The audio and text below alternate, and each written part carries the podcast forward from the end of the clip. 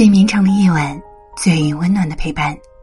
这里是夜听成长，我是三三。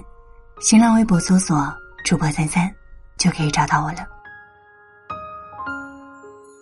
看过一句话：生活就像是一个大型染缸，不管你颜色鲜艳，亦或是纯白无瑕，这浑浊不清的环境，从来不给你保持本色的机会。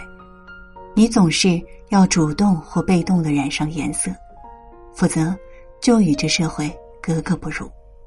世界五彩斑斓，人们在这个大染缸当中摸爬滚打，不可避免的染上了不同的颜色。但人生最难得的是在历经沧桑之后，仍出淤泥而不染。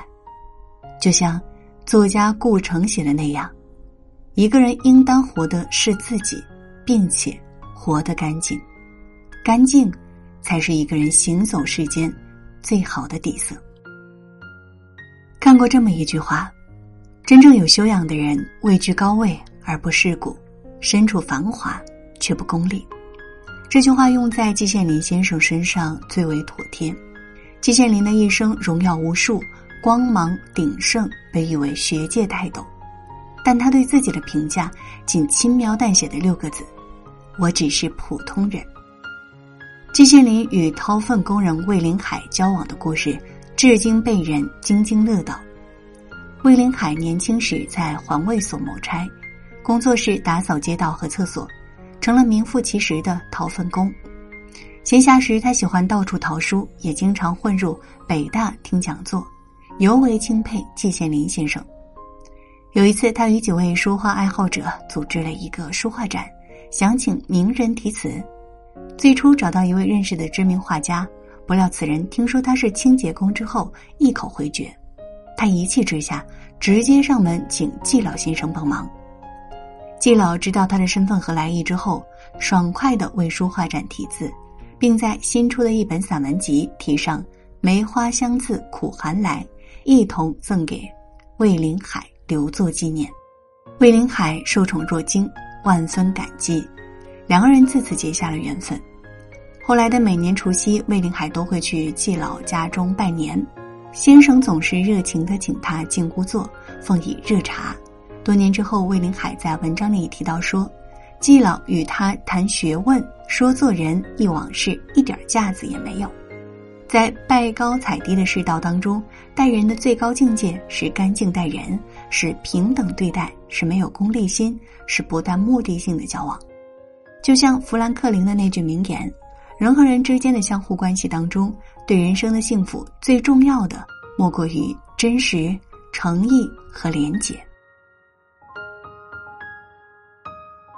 一书曾感叹：“人处于繁华落寞之间，为各种机缘所左右，很难择一事而终一生。然而心若清净，便无惧纷扰。”活得通透的人，往往身在世俗而不同流俗。上个世纪八九十年代，小品王陈佩斯可谓绝对的顶流。在人人争相获奖的年代，陈佩斯却无所谓。他的作品从不送评，没拿过任何一个国家奖项，但他的成就自有观众评说。他在春晚的舞台上留下了十一部作品，成为一个时代的符号和记忆。他自导自演的处女作。托儿全国巡演四十个城市，一票难求。他主演的作品在严苛的豆瓣上至今没有低于七分的。然而，他却选择在巅峰时刻抽身而退，选择远离复杂的人际关系和名利场，去感受幸福和自由。陈佩斯和妻子在村庄承包万亩荒山，一砖一瓦自建农舍。他说：“这是他真正向往的生活。”在山间里任由杏花落下，在泉水里洗脸刷牙洗菜，下雪的时候追狍子寻麻雀，嘱咐二人远离喧嚣，修一份匠心，做一双匠人。就在这个世外桃源当中，诞生了他最钟爱的作品《阳台》。这部话剧后来被上海戏剧学院纳入教科书。《百年孤独》里有一句话我非常喜欢。只有用水将心上的雾气淘洗干净，荣光才会照亮最初的梦想。成年人的世界充满了诱惑和考验，唯有保持本心，才能更自在的做自己，过好生活。看过一段话，颇有感触：山的价值不在于峰峦叠嶂，而是地理位置；水的重要不在于积水成渊，而是包容万物；人的品级不在于出身阶层，而是内心干净。我们不难发现，心地干净的人总是活得更加纯粹，更加淡然。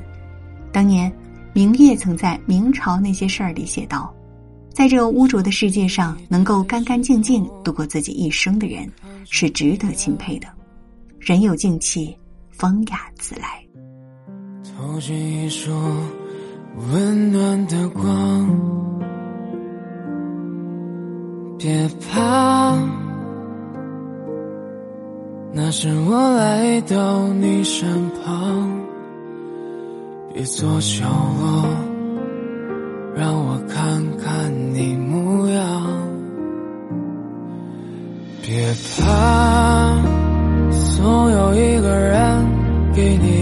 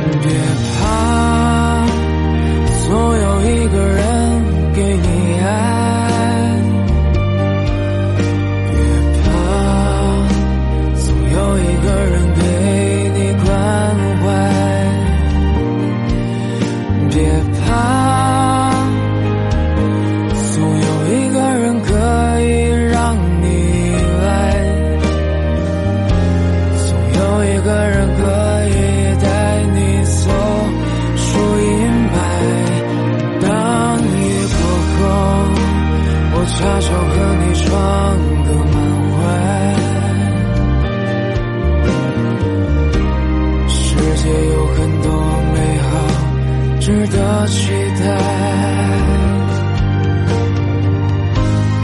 慢慢挣脱自己，体变成一个小孩。乌云刚好散开，我刚好走来。别怕，总有一个人给你。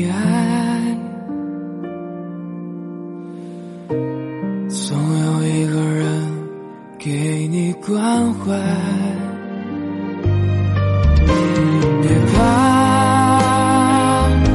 总有一个人可以让你依赖，总有一个人可以带你走出阴霾。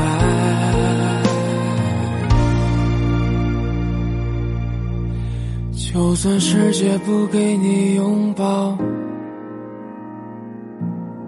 在。